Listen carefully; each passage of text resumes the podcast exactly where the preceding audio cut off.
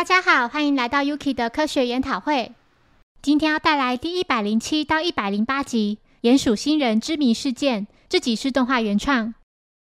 一天，侦探团来到建筑工地打棒球。光彦提到，这里的工程在半个月前就停止了。元太拿着棒球棍，以工地内的一处铁盖作为本垒，并担任打击手。之后，柯南在外野捡球时，发现隔壁房子的二楼有个伯伯正拿着望远镜朝这边看。元太不小心将棒球打出工地围墙，四人赶紧到外头找球。他们认为，也许棒球是掉到那个伯伯家的院子里了。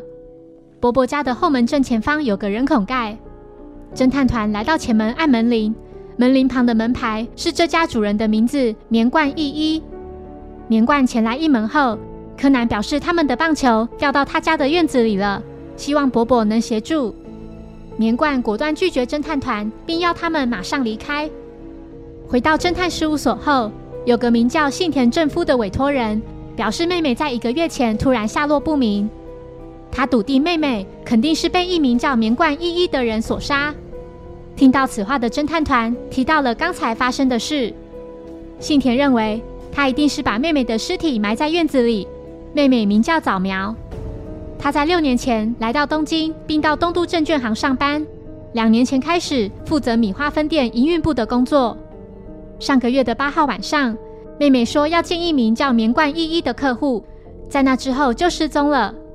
据说棉冠的股票亏损，他要妹妹偿还他所损失的那一部分。十一号下午和分店长去见棉冠，然而他却说妹妹在八号晚上根本没有过去他家。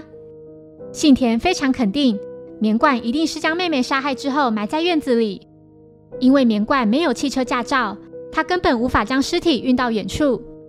另外，八号深夜两点左右，有位上班族在棉冠家附近听到一阵阵用铁铲挖洞的声音，而且外面的大马路从凌晨十二点至三点都在进行道路工程。棉冠一定是借着工程发出的声音，偷偷地在院子里挖洞。警方认为那名上班族在当时已经喝醉了，他所叙述的状况根本无法采信。棉冠从那之后就很少外出，只有每周六上午十点会前往米花医院，并在那待两个小时。信田恳求小五郎趁着棉冠不在家，进到他的院子，并推理出妹妹被埋尸的地点，挖尸的工作就由自己负责。小五郎拒绝，因为擅自进入他人庭院是违法行为。幸田带着些许不悦又无奈的心情离开侦探事务所。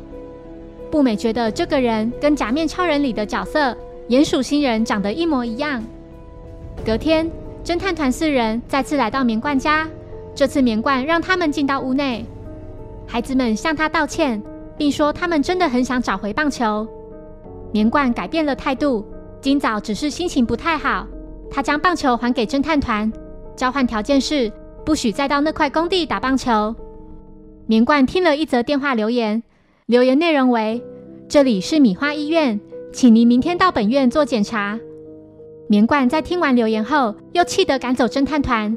那通留言的声音很明显是信田的。柯南认为信田肯定是计划在棉冠前往医院的这段期间，偷偷地溜到院子里挖尸体。隔天周六早上十点零七分左右。侦探团埋伏在棉冠家附近，元太还特地带了一把大铁铲。元太请光彦负责跟踪棉冠，若他中途折返，就用侦探徽章通知。几分钟后，其他三人看到木木乘坐警车经过此处，柯南决定前往调查。原来就在刚才，有间珠宝店遇到强盗，小五郎正好经过那里。警方表示，监视器清楚拍到歹徒的长相，歹徒竟然是信田。有目击者在米花车站附近发现歹徒骑乘的摩托车，高木也在车站的楼梯上发现了一颗宝石。柯南在珠宝店附近看到了一个人孔盖，突然想起棉冠家后门也有一个。此时在棉冠家附近埋伏的元太和步美看到鼹鼠星人竟然从后门的人孔盖里爬出，并偷偷地潜入棉冠家。没想到信田竟然真的开始在院子里挖尸体了。此时，柯南也赶回棉冠家。米花医院柜台向棉冠说，并没有人致电通知他，这让棉冠惊觉不对劲。他赶紧搭乘计程车回家。光彦立刻用侦探徽章通知其他三人。步美警告鼹鼠星人，年冠就快回来了，但他却不为所动，继续卖力地想找出尸体。年冠回到家后，出手打了信田，并要他及侦探团赶紧滚蛋。信田向警方说，自己抢来的宝石都被他埋在这个院子里的各个角落了，就连自己也不清楚宝石在哪里。他请警方挖开院子，找出那些宝石，这就是他的目的。故意把其中一颗宝石丢在车站，只是希望能够争取把那些宝石埋在院子里的时间。在准备进行开挖后，柯南却注意到棉冠露出阴险的笑容。为何他还笑得出来呢？警方从白天挖到傍晚，几乎把整个院子都翻起来了，却没有发现尸体。信田不甘心，也不放弃。继续独自徒手挖开土堆，坚信妹妹一定被埋在这个院子里。当晚，小五郎提到早苗的同事曾说，前几天买了些大波斯菊的种子，并分了一些给他。侦探团来到图书馆查找报纸，光彦提到五月八日晚上至隔天清晨吹了很强的东风，但这似乎跟此案并无关联。之后，四人去见了那名听到声音的上班族池田静一。他表示，那天晚上是经过明冠家后门的这条小路，期间曾拿出打火机来点烟。当时听到左手边的方向传来有铲子挖土的声音，应该就是明冠家没错。池田示范了一次当晚的经过，那时自己是站在这个人孔盖旁抽烟的。当时正面有很强的风吹过，打火机一点燃就马上被风吹熄了，于是自己就转身再点一次火。柯南终于知道为何棉冠家的院子里没有尸体了。侦探团通知木木及小五郎，表示已经知道尸体被埋在哪里了。所有人再次来到棉冠家。柯南当众解释：五月八日早苗离开公司后来到棉冠家，接着就被棉罐杀害了。藏尸的地点就在对面工地，把尸体埋在那里的话，再过个几十年也不用怕它被重新翻建。但是没想到，仅仅过了半个月的时间，工程竟然出了点状况。若是这样，尸体一定很快就会被发现。于是棉罐除了定时去医院之外，几乎都待在家里，利用望远镜每天监视那块工地的状况。那天晚上，由于路口停了一辆施工用的工程车，马路到卡车之间因为道路工程而成了死角。接着，所有人透过下水道前往工地。但却无从得知尸体被埋在哪里。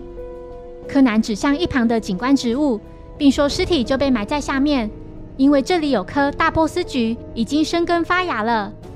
或许尸体在被埋的同时，身上的种子也跟着撒了出来。”棉冠终于认罪，并说：“那天晚上他拒绝赔偿损失，于是一时气愤酿成悲剧。当自己用手甩开他时，没想到会因此让他跌下楼梯。”撞到头死去。不久后，尸体就在这棵大波斯菊的幼苗下被发现了。而信田抢劫银行的罪行也被法官给予缓刑的处置。信田将这棵大波斯菊一起带回故乡，把它视为妹妹一样，好好的、细心地照顾它。大波斯菊的花语是少女情怀、少女之心、纯洁的心、谦虚、和谐、自由、爽朗、永远快乐。谢谢收听，如果喜欢本节目，欢迎小额赞助给我支持，谢谢。那我们下一集再见，拜拜。